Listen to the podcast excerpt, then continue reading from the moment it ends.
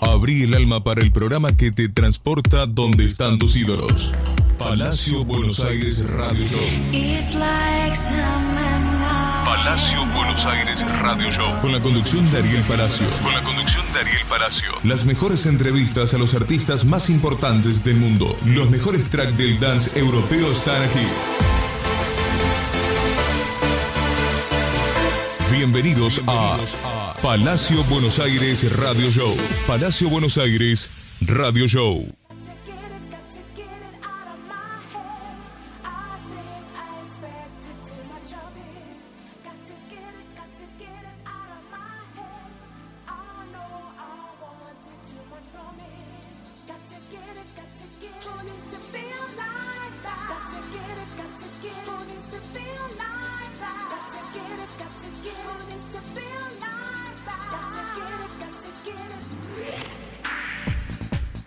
Qué lindo, gente. Bueno, arrancamos con un himno. Esto es Culture Beat. Got to get it. Él es un correntino dueño de una increíble voz y sus comienzos fueron en Energy 101.1, una de las emisoras más importantes de música electrónica en su momento. Hoy se especializa en la locución publicitaria y es la imponente voz de las más grandes marcas como por ejemplo Rai y Despegar.com entre otras. En el año 2008 recibió el premio Lápiz de Platino por su labor como, labor como locutor comercial.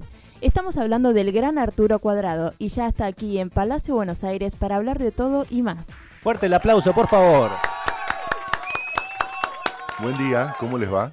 ¿Cómo andan? Un genio, el número uno. Gracias por estar presente, Arturo. Un placer poder llegar hasta los estudios. No es lo mismo que atender un teléfono y salir al aire por teléfono. Tal cual, tal Se cual. viven otras sensaciones que son más, más lindas y únicas. Totalmente. Y bueno, hoy estamos haciendo también un especial, obviamente, de los 90. ¿Y qué te acordás de los 90, de esa época? Eh, todo, porque la verdad es que hice una gran transición en esa década. Eh, la transición de ser un estudiante de locución a empezar como profesional en la locución. Entonces empecé a vivir esa, esa cuestión dual entre lo amateur y lo profesional. Y la verdad es que tuve la suerte de convivir con muy buenos profesionales desde el inicio de mi carrera, entonces eso me ayudó mucho. Me ayudó mucho que en el 95 termino COSAL y ya estaba trabajando en Canal 7 eh, haciendo móviles y trabajaba eh, en Energy como la voz artística de la radio y tenía un par de programas que iban grabados y después empecé a trabajar en la 100 en esa misma época. Entonces es como que enseguida me encontré con muy buenos profesionales en la carrera y, y uno necesita de ciertos maestros Seguro. Claro. para, para, digo, para saltear algunos pasos, ¿no? Esa famosa, esos famosos derechos de piso, cuando uno tiene buenos maestros cerca, es como que los pasas más rápido. Pero tuve esa suerte. Me marcaron muy bien Bebe Sanso, Ronnie Arias, El Pato Galván, Viviana Canosa, Julián Wage. Eh, nada, trabaj- convivía con ellos en el ambiente de radio. Y tenía directores artísticos muy buenos que, que eran un poco los que guiaban la identidad de todo esto. Eh, yo tenía 22 años, entonces estaba ávido a que me digan qué hacer, qué necesita la radio que haga. Y yo me adaptaba a eso. Yo tenía una voz con estas características más bien grave, de tonos graves, pero sin embargo en Energy logré un tono súper arriba. Muy parecido a lo que hago hoy en Despegar, por ejemplo Ah. que es un tono que no se parece a lo que yo habitualmente hago en otras marcas, pero me parece que los desafíos son los que te terminan alimentando. Estamos muy buenos, muy buenos los comienzos. Bueno, en tu adolescencia conociste la, la radio, ¿no? ¿Qué, qué te acordás de ese momento particular? ¿Qué escuchabas? ¿La radio de tu casa? ¿La radio de un vecino? ¿Qué, qué escuchabas? ¿Te acordás? Yo viajaba Sí. seguido a Buenos Aires desde Corrientes y tenía esta cosa, esta manía del cassette que teníamos en Claro. los 90. Entonces podíamos grabar lo que sucedía en las radios de otras ciudades y llevar hasta- la casa de uno y reescuchar eh, radios muy buenas como Aspen, como Rock and Pop, como Energy. Eh, eran radios, eh, en ese momento era Z95, la que yo escuchaba también como Radio Dance. Sí. Y yo me llevaba todo eso grabado, siendo adolescente de 13, 14 años, y lo reescuchaba en mi casa, ¿no? Retrocedía al cassette y volvía. ¿Con la Vic? ¿Con la Vic? Claro, sí, sí. Era, y, lo, cuidaba mucho para que no se enríe de la cinta y ah, esas cosas. que, sí. que es hoy en día como que el digital se te clave, un disco externo se te dañe, ¿viste? Ah, Algo así de grave era. Eh, había que rescatar después la información. Pero fue la manera que tuve de conectar con la radio siendo un oyente y, empezando a elegir lo que me gustaba hacer. Después de eso me metí a, imitar un poco lo que sucedía en los, en los programas que yo grababa acá en Buenos Aires. Y tuve la oportunidad de hacer radio en mi ciudad, en Bellavista, la primera vez que viajé, porque fue ese intercambio de información la que me, me abrió la cabeza un poco para hacer mi primer programa. Entonces me quería parecer a rock and pop, me quería parecer un poco a, la Z, hacía de todo un poco. Muy bien. Hasta que uno encuentre su estilo propio, ¿no? Exacto. ¿Y cómo fue el proceso de vos te viniste a Buenos Aires a estudiar esto? Claro, yo fui un terminé un secundario como bachiller en Bellavista, en Corrientes, a los 18 años, 19 yo tenía cuando vine para acá.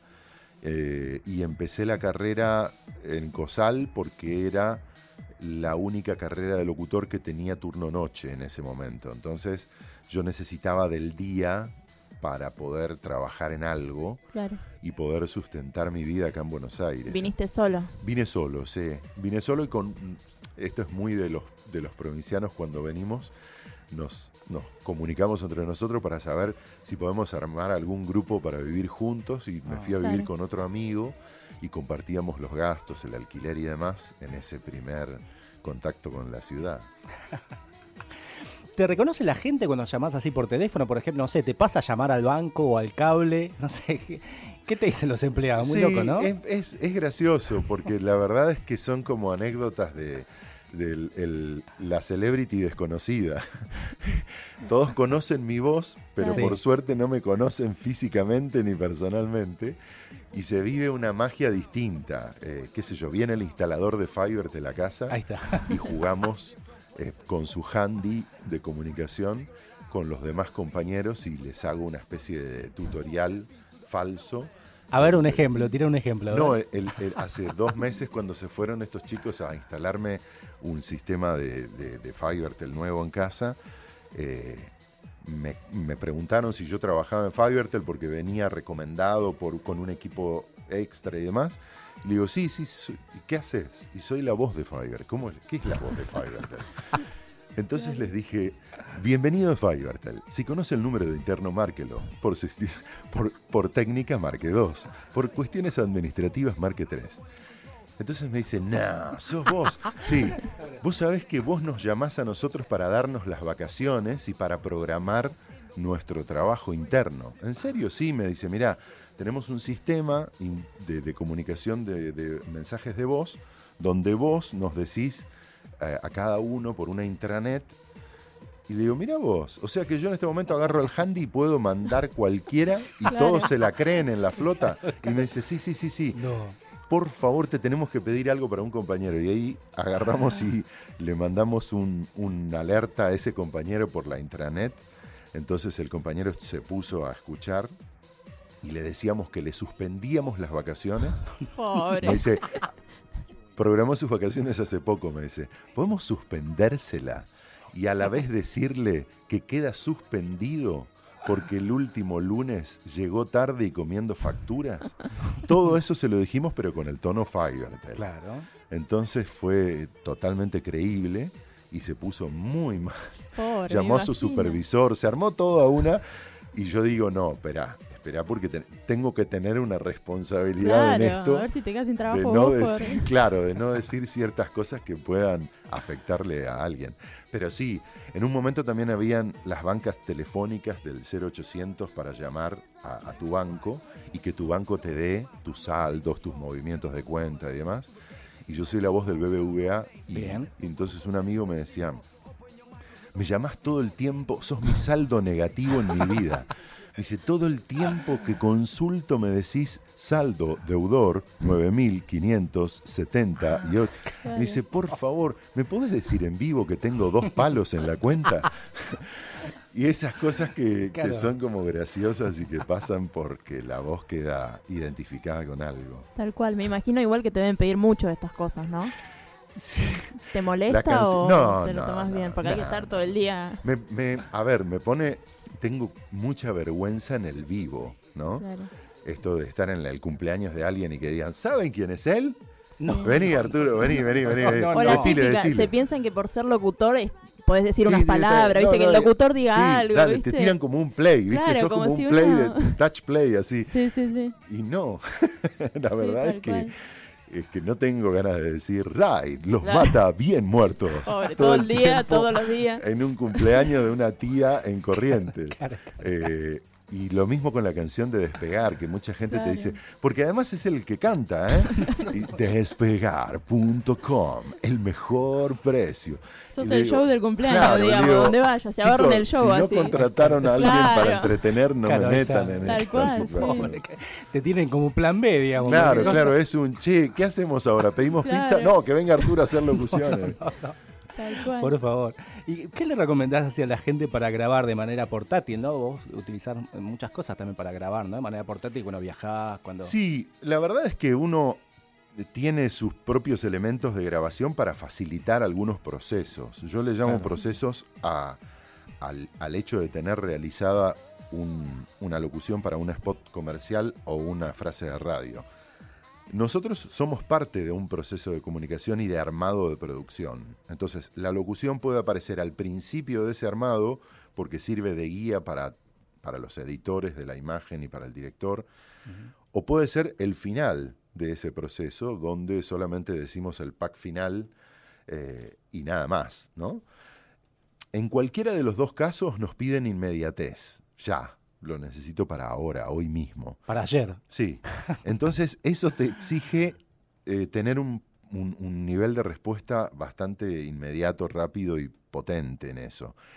Por ese motivo, eh, los que estamos muy involucrados en los procesos de, armado de comerciales, necesitamos tener in-house un, un estudio, un home office, un home studio, donde sea que estemos. Cuando viajo lo llevo en una mochila, cuando estoy en mi casa lo tengo en mi casa muy profesionalizado y también tengo otro estudio fuera de mi casa que es como una productora que tengo. Bien.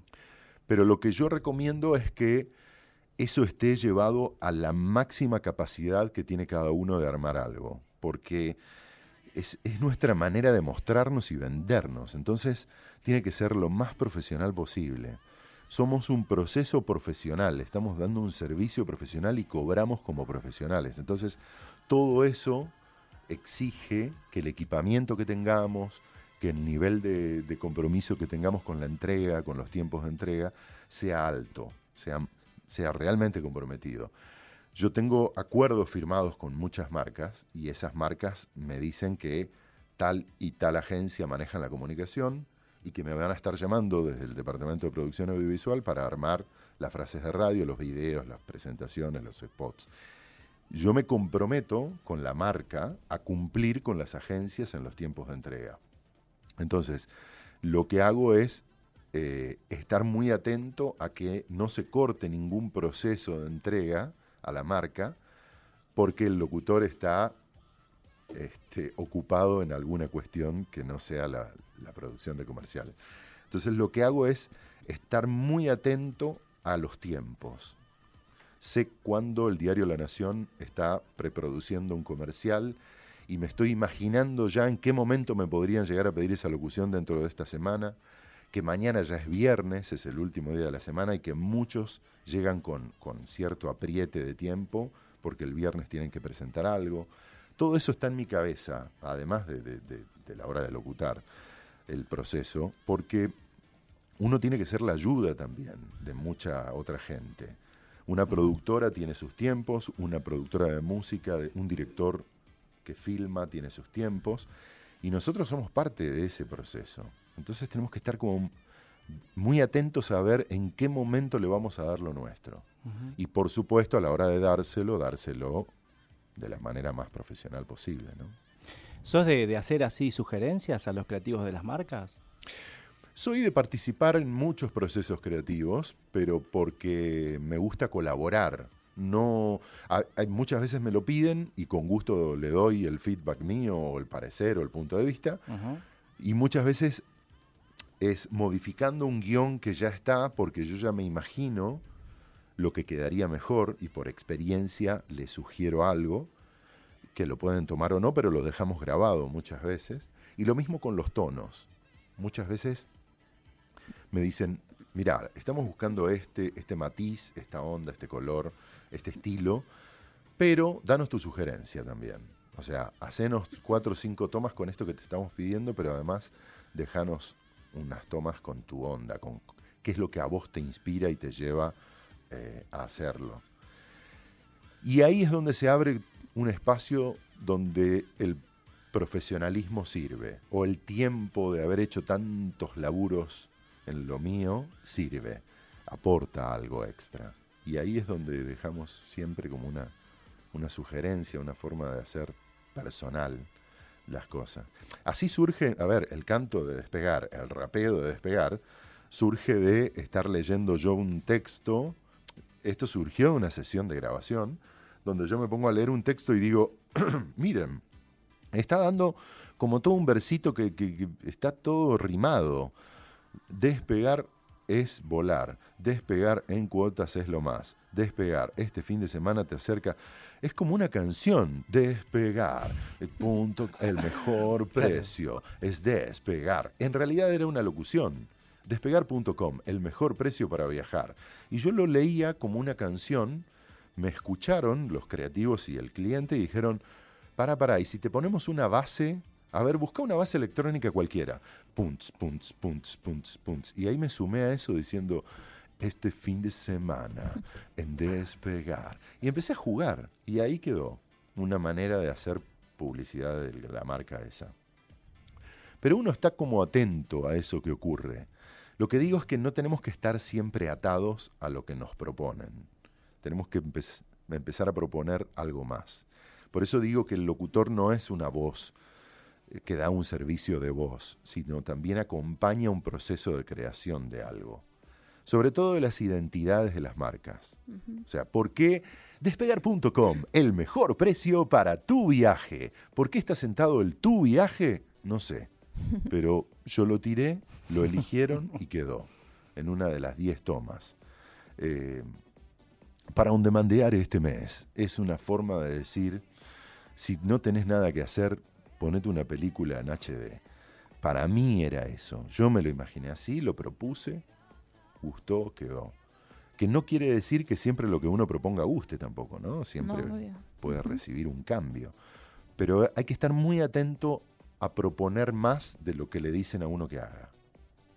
Eso es una recomendación muy importante. Tal cual. Yo igual me imagino que con lo profesional que sos, supongo que no, pero eh, ¿duran mucho esas sesiones de, grabar? ¿Te hacen grabar muchas veces lo mismo? Sí. ¿Puedes estar toda una tarde grabando lo mismo o no es tan largo? Toda una tarde no. No, no, no. Son procesos que duran quizás, no sé, media hora, 40 ah, minutos adentro de una cabina, jugando, proponiendo, inclusive por más que el remate sea corto y sea solo para el pack final. Eh, Lisoform mata el 99,9% de virus y bacterias. Lisoform, más desinfección, más tranquilidad. Diciendo solo eso durante media hora en 20 formas distintas, uno obtiene un resultado. Eso sumado a un café al llegar al estudio, un pequeño intercambio de conceptos y, de, en el, con el guion en la mano y de, che, ¿ustedes qué se imaginaron? Y yo creo que acá tiene que estar la coma porque entra el bicho y se muestra tal cosa. Vemos un poco el offline que se había armado, vemos las imágenes que están preparadas y de ahí nos empezamos a imaginar cosas. Creo que todo eso puede llevar una hora de tiempo real. Lo que no lleva una hora es la preparación de uno para dar algo bueno en esa hora.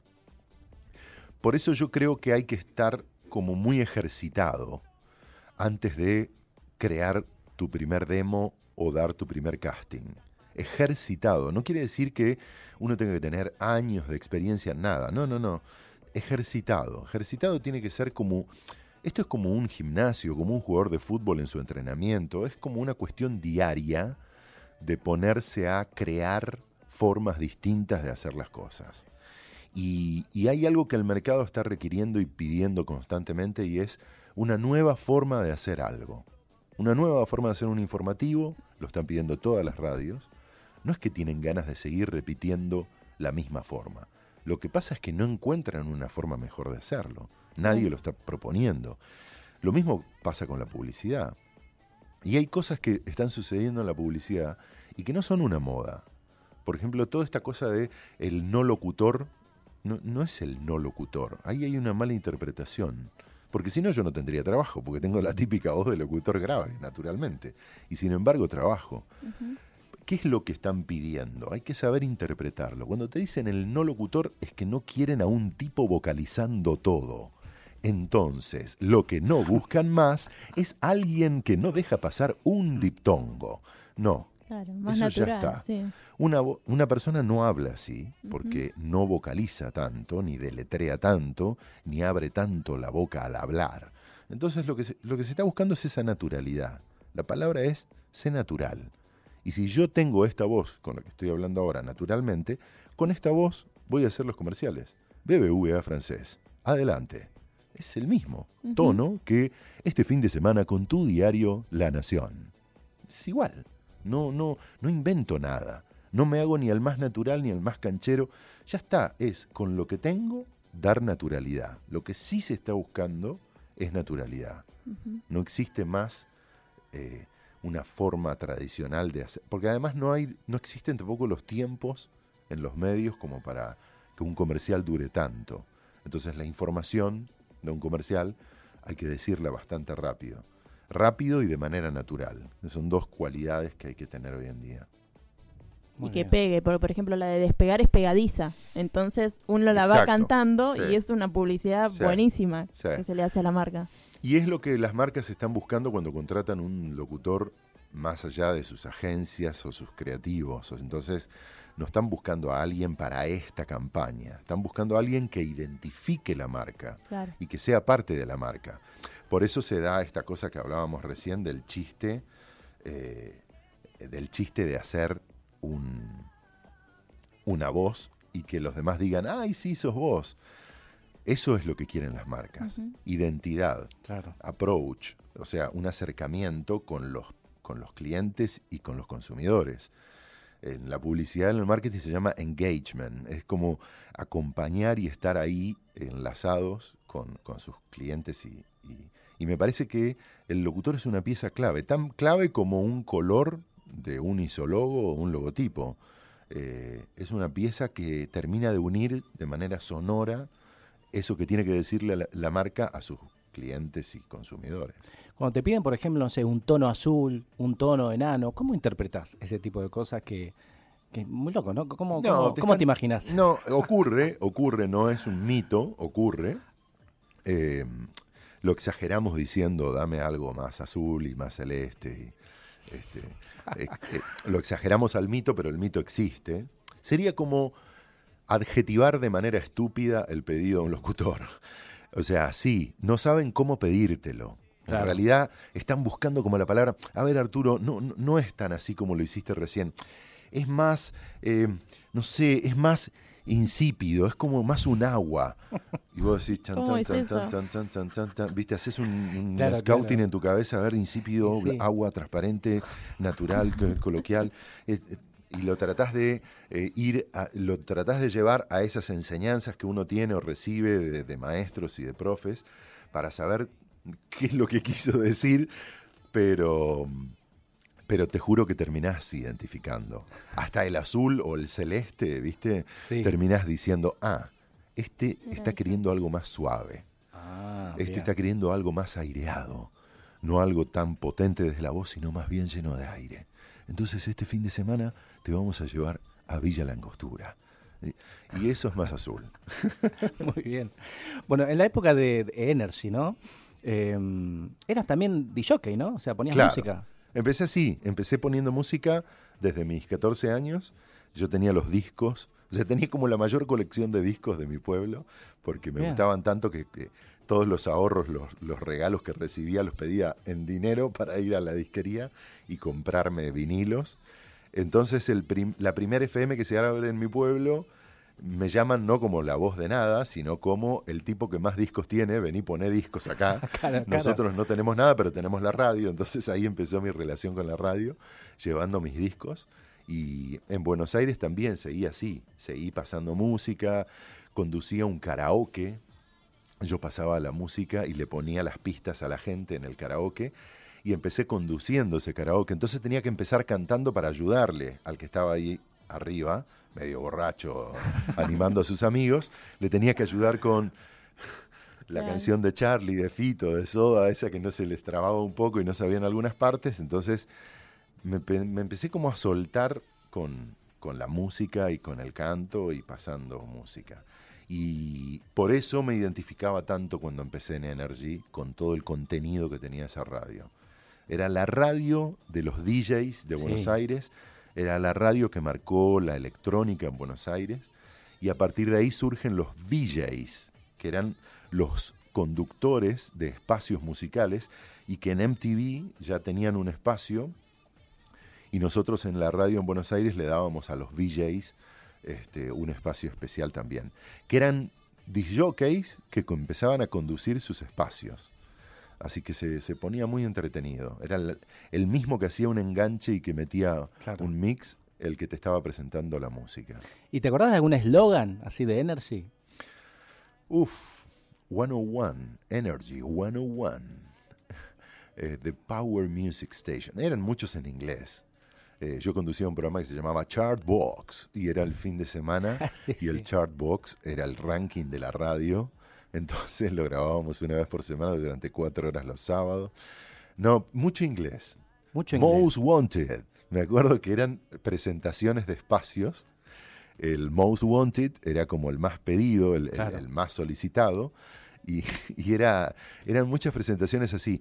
Veníamos de escuchar muchas radios modelo de afuera, en New York, en Francia, en ah. Londres, habían, en Berlín, había mucha movida de radios electrónicas.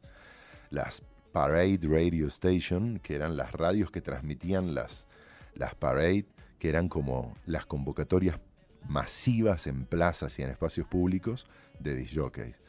Era la primer movida, o sea, el Tomorrowland de hoy en día se llamaba Parade en los 90. Eh, y Holanda, Berlín, Inglaterra, New York, Washington, Los Ángeles tenían sus Parade anualmente y tenían una radio transmitiendo todo eso que ocurría en la pared. Había un conductor, DJs pasando durante 24 horas. Muy Tomorrowland. Sí, sí, de hecho en Berlín era la Lot Parade y cortaban, ¿no? Cuatro avenidas centrales de Berlín y venían dos o tres millones de personas. Dos millones, sí, sí. Yo estuve ahí una vez acompañando a Dero, a DJ Dero, que es como un amigo además, eh, a Tuti Giannakis, a, mucha gente que estaba en la movida en ese momento, Aldo Haider, y que eran como representantes de la movida electrónica local, Carlitos Alfonsín, y que se iban a esos, a esos parades a mostrar lo que hacían ellos y eran muy respetados. La música electrónica argentina siempre fue muy respetada. Hay muy buenos creativos. ¿Cómo te cuidas la voz? Esto, mucha, mucha agua, muy hidratada todo el tiempo. Tomo mucho más de dos litros de agua por día. Eh, a la hora de grabar, a la hora de, usar la voz, mucha hidratación.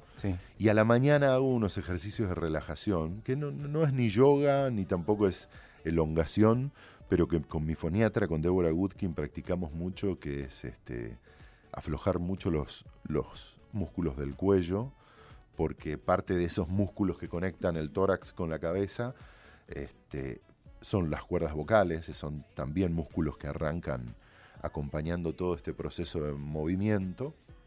Entonces hago este, unos movimientos ahí a la mañana para, para relajar un poco. La voz de dormido hay que evitar. Hay que evitar que un comercial salga con voz de dormido. La voz de dormido es esa que parece como un recién levantado de verdad. Este, y los que tenemos voces así más bien graves o de tonos graves, tenemos que cuidar eso que no suene a dormido a la mañana. Por más que hagamos una promo de despegar que sea eh, levantada ah, la voz. Claro. Y que ese, la, ejercitación previa es lo que te da la elasticidad en la voz. Claro. Y antes de cada comercial me imagino que haces eh, ejercicios especiales de foniatría, ¿no? ¿O no? Hacemos movimientos con la boca, con la lengua, y colocamos la voz de una manera tal que salga por acá. Y eh, nos acordamos un poquito de la respiración costodiafragmática y esos ejercicios como para no quedarnos sin aire entre frase y frase. Eh, sí, hacemos como un recordatorio. ¿viste? De acuerdo al guion que tenés, decís, acá voy a usar esto, esto, esto y esto de mí y le voy a poner esta técnica. O para no romperme con la voz, porque por ahí tengo que ir a un tono muy agudo, o para no lastimar eh, mi, garganta, o para respirar bien. Por suerte hoy la tecnología ayuda mucho con la edición, uno ayuda a, su trabajo, ¿no? Entonces haces vos un trabajo en el micrófono que después en la edición el, el editor lo corta de manera tal que parece todo natural y en realidad está lleno de respiraciones y toses. la magia de la edición también, ¿no? Exactamente. Arturo querido, sos el número uno, muchas gracias por venir. Un placer. Muchas gracias. A ustedes. Fuerte el aplauso, por favor. Los viernes a las 15 solo tenés un encuentro. Palacio Buenos Aires Radio Show. Arrancamos un nuevo programa de Palacio Buenos Aires Radio Show. Y arrancamos con una musiquita muy interesante, algo que traje de Alemania. Con la conducción de Ariel Palacio por Tech Radio. Soy Ariel Palacio y te invito a escuchar todas las entrevistas en Palacio Buenos Aires Radio Show con los mejores artistas del mundo en Tech Radio. Tech Radio, Electronic Station.